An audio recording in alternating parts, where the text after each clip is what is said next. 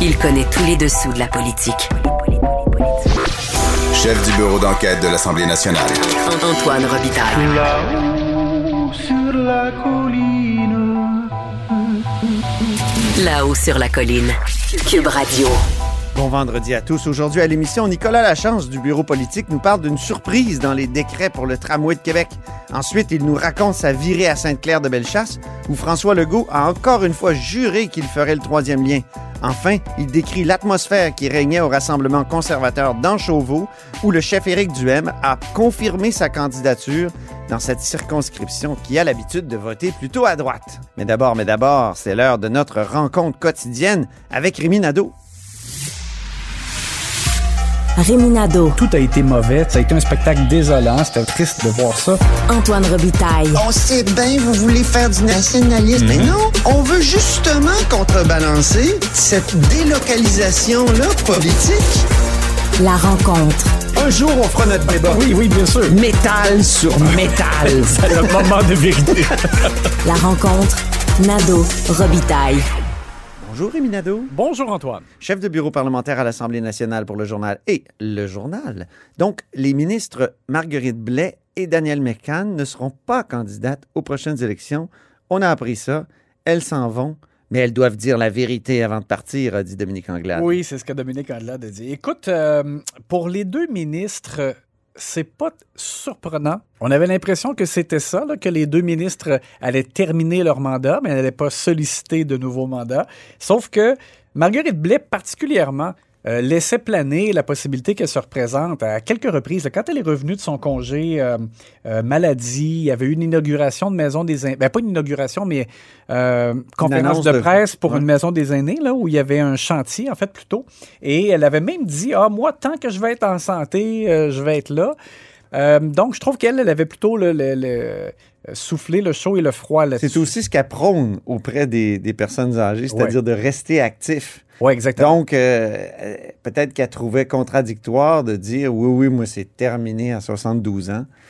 Peut-être, c'est ça. Mais bref, à un moment donné, ce qui arrive. Surtout que c'est 72 ans, Rémi, là, Ouais. en termes de politique américaine, T'es une jeunesse. Oui, ben oui, effectivement. Quand tu penses à, à Mme Pelosi, Ah oui. au- Et Joe Biden. qui a 81 ans, qui dirige les démocrates euh, à la Chambre des représentants, euh, Mhm.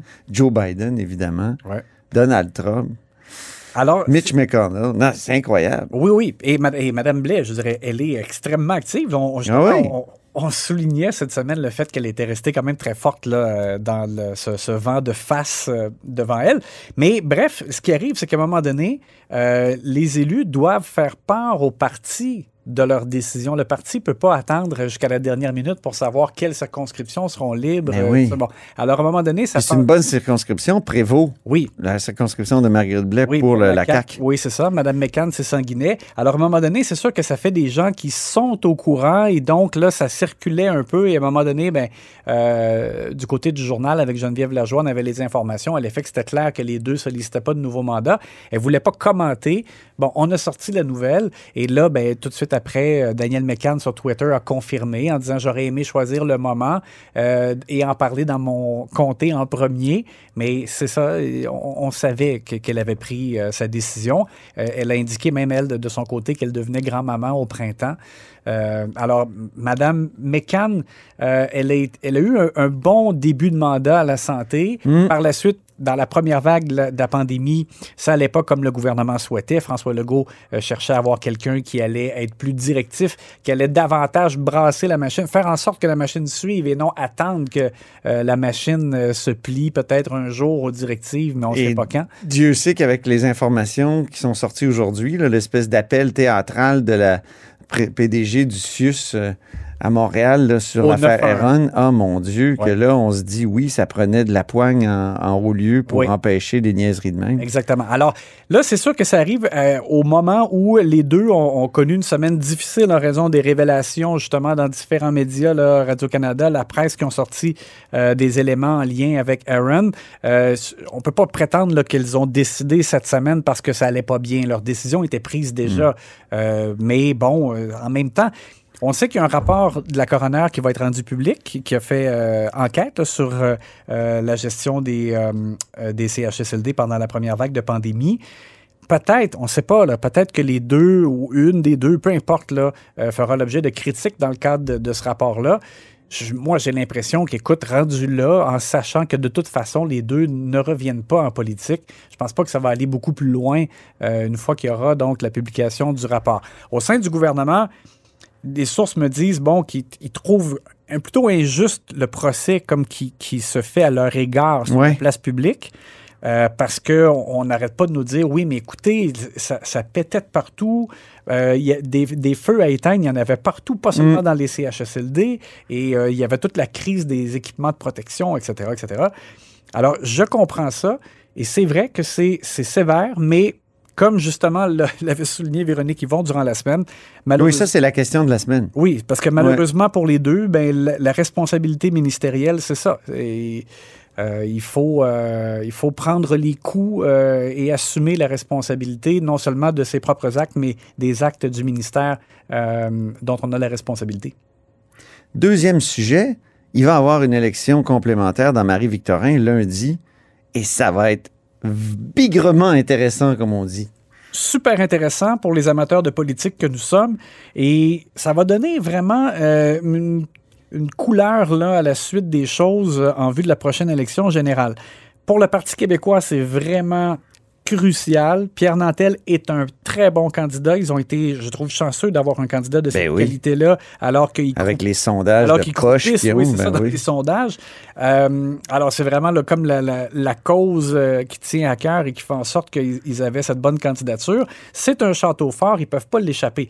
S'ils l'échappent euh, dans cette circonscription-là, avec ce candidat-là, moi, je trouve que c'est comme c'est l'effondrement du peu d'espoir qui peut rester. Là. Donc, c'est lundi qu'on connaîtra le sort euh, du Parti québécois. Pas mal ça. Presque ça, hein? Ben, écoute, euh, et, et désolé de mettre autant de pression sur les épaules de M. Nantel, mais c'est- Ouais. il, il doit le savoir. Il sait Euh, très bien. C'est ça. Ouais. Pour la CAQ, quand même, c'est sûr que perdre ne sera pas dramatique parce qu'ils vont dire justement c'est un, château fort qui a été au Parti québécois euh, tout le temps. Euh, mais par contre, c'est sûr qu'ils aimeraient bien pouvoir enfoncer le clou et euh, montrer qu'ils ont encore vraiment un appui très important à l'approche de, la campagne électorale générale. Du côté du Parti conservateur, ce serait intéressant, eux autres, de voir qu'est-ce qu'ils font comme résultat à l'extérieur de Québec. Mm. On rappelle que selon le sondage léger-léger qui avait été fait, c'était comme le PQ et la CAQ étaient au coude à coude et euh, les conservateurs avaient eu 8% dans ce sondage-là, qui remonte quand même un certain temps. Ouais. Depuis, les conservateurs ont continué de progresser.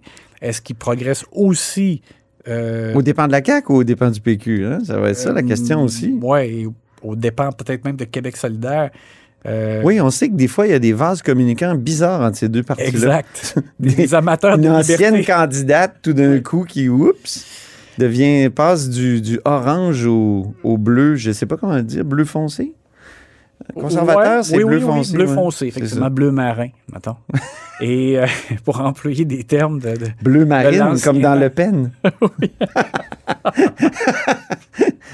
droite. Euh, alors, ce sera super intéressant de suivre les résultats. On va s'en parler mardi. Euh, J'ai déjà hâte euh, de voir Oui, comment ça va tourner. en effet. Et nous sommes rendus à un de mes moments préférés de la semaine. Rémi, celui où tu nous donnes un aperçu des pouces en haut et des pouces en bas de ta chronique du journal de demain, ce qui nous donne une bonne raison d'écouter un peu de ACDC.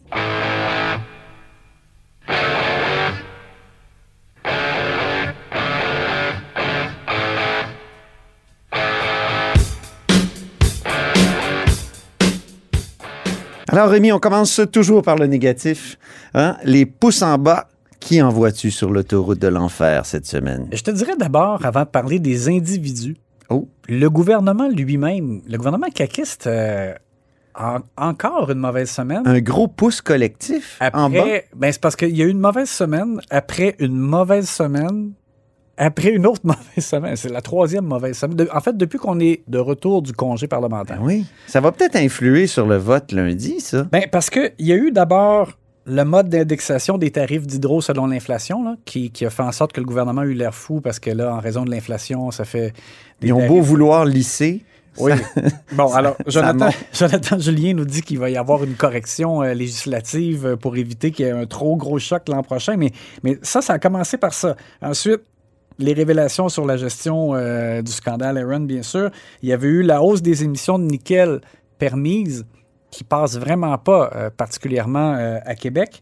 Et et l'affrontement inutile avec le maire de Québec, euh, Oui. Bruno Marchand, pour le tramway, pour accoucher, en fait, finalement, d'un décret sans condition. Alors, Ou avec, ou avec une condition, comme expliquait Nicolas Lachance, qui est d'imposer la rue partagée. Oui. Donc, le contraire, totalement ce qu'il voulait. ouais, C'est incroyable. alors, bon, bref, le portrait est vraiment comme... De l'auto-sabotage. Ouais, la, la CAQ a comme une mauvaise. On dirait qu'ils sont, je sais pas, ils sont passés sur une flaque d'huile, puis là, c'est comme un genre de dérapage un peu qui se maintient. Euh, bon, euh, si on parle des individus, alors évidemment, Marguerite Blais, Daniel McCann, dans les deux cas, mauvaise semaine en raison des, des révélations qui les ont placés dans l'eau chaude. Euh, Mais Mme McCann a quand même déposé un projet de loi important oui, oui, sur la contre. liberté universitaire. Oui, c'est, c'est- sauf que ça a passé, évidemment, euh, dans l'ombre de. Oui, c'est vrai, mais il faut le noter ici, Oui. à la haut sur la colline. Oui, oui, quand même, ça, ça c'est effectivement, c'était bon. On voit tout. Lionel Carman, je, je m'explique pas comment on avait euh, préparé le terrain. Euh, M. Legault avait dit euh, Lionel Carman va arriver avec un plan pour faire en sorte de convaincre plus de gens de se faire vacciner puis cibler les, Ouais. ceux qui ont des doutes. Lionel Carman, dans son plan, avait la création d'une ligne téléphonique pour rassurer les gens. Mais là, finalement, ils se sont rendus compte que ça existait déjà dans un CIUS à Montréal. Puis là, eux, le CIUS à Montréal, mais ils le faisaient localement, mais ils ne savaient pas qu'il y avait qu'il allait avoir comme un mandat de le faire Nationalement. nationalement. Qu'il y a confusion. Visiblement, ça, c'était c'était pas préparé et euh, mal ficelé. Donc, euh, pas très bon pour euh, de ce côté-là. Ensuite, chez les libéraux aussi, des mauvaises notes. Dominique Andelade, co- comment on peut croire donc que son parti ait, ait lutté pour qu'il y ait des amendements euh, au projet de loi sur la langue française pour faire en sorte que les ayants droit ou le- les membres de la communauté historique anglophone doivent aussi euh, réussir trois cours en français au cégep en anglais. Ils ont travaillé pour ça. C'est eux qui ont fait passer cet amendement-là qui a été adopté à l'unanimité. Et là, par la suite, ils se rendent compte que ça ne plaît pas dans leur clientèle et, euh, et demandent là, quasiment à genoux, s'il vous plaît, pourriez-vous retirer notre propre amendement? On a rarement vu un moment aussi humiliant et gênant. Quand on pense que David Birnbaum, c'est- un député libéral, a chanté les louanges de sa collègue Hélène David quand ils ont réussi à faire adopter l'amendement, et en ces termes, je me permets de noter notre fierté d'avoir proposé cet amendement et je salue les efforts de ma collègue de Marguerite Bourgeois. Hi! Donc, Trois semaines plus tard, c'est terminé, on ne veut plus rien savoir. Finalement, c'était inapplicable. Ouais. Et mon Dieu, c'est rare qu'on voit des, des, des espèces de triple salto arrière comme terrible. ça Ben, c'est, en commission parlementaire sur un, un projet de loi. C'est ça, j'allais dire, c'est reculer, mais c'est comme reculer sur l'autoroute, là, tu sais. euh. Alors, ça peut pas être pire que ça. Euh, bon, euh, autre libéral pour qui euh, je, je trouve une mauvaise note, c'est Monsef Déragi. J'ai pas aimé le, tweet qu'il a fait. Je trouvais que ça faisait très près de Éric Duhem euh, quand il a dit euh, Dr Boileau considère, comme François Legault, que la grande majorité vaccinée va ressentir l'effet de la COVID comme un simple rhume. Alors pourquoi un état d'urgence jusqu'au 31 décembre? La prochaine étape risque d'être l'état d'urgence pour la grippe saisonnière.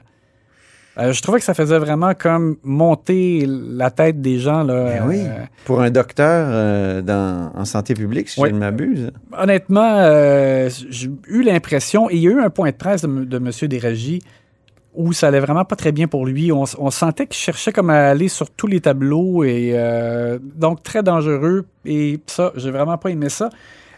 Sinon, petite anecdote aussi, dans, dans un- une commission parlementaire, il a félicité un des intervenants là, qui venait pour une consultation et, euh, et en lui disant J'ai lu votre mémoire, vraiment intéressant, alors que la personne venait juste de dire J'ai pas eu le temps de produire un mémoire. Je te jure. ça m'avait échappé, mais c'est magnifique. Bon, eh bien.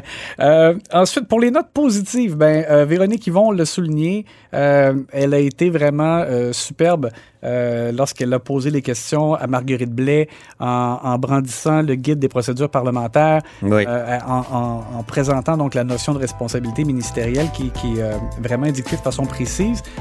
Donc ça, ça a été un des bons moments de la semaine et on doit saluer Véronique Yvon pour ça. OK, juste un pouce en haut. Donc, comme nous disait une attachée de presse il y a 15 ans, t'es négatif. Alors, c'est un aperçu. Ah, c'est un aperçu. Il y aura peut-être euh, Il y aura sûrement des pouces en haut. peut-être un autre pouce en haut. OK, très bien. On va découvrir ça dans le journal euh, demain. Merci beaucoup, Rémi. Je te souhaite une belle fin de semaine, puis on se reparle lundi. À lundi.